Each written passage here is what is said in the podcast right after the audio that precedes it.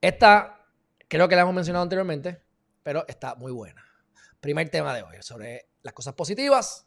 Por más que la abeja le explique a la mosca que la flor es mejor que la basura, la mosca no lo va a entender porque siempre vivió en la basura o de la basura y es lo que le gusta. No corrijas al necio porque te verá como enemigo, mi gente. Y esto es, a veces yo he pecado de esto y a veces la gente ha pecado de eso conmigo. Y me dan consejos que yo no estoy pidiendo y viceversa. Y la Biblia dice, no le tires perlas a los cerdos. Y ahí es que yo he aprendido a escoger mis batallas. Antes me daba cuatro palos y me ponía a hablar mierda. Y a veces quería convencer. Con los años, me sigo dando los cuatro palos y sigo hablando mierda.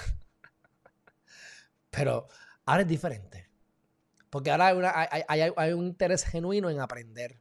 Y si veo que la persona se tranca, cambio el tema. No voy a pelear ni voy a discutir. Así que tenemos que tener cuidado con quién corregimos porque es verdad. Si corriges al necio te va a odiar. Y si tú verdaderamente lo que quieres es ayudarlo, pues no lo ayudes porque eso te va, no te va a convenir a ti. Si él te va a coger ganas, ni lo va a hacer correcto en su vida y te va a venir con fastidio. Así que no le tiren perlas a los cerdos, mi gente. Y hay cerdos a todo lo que da por ahí.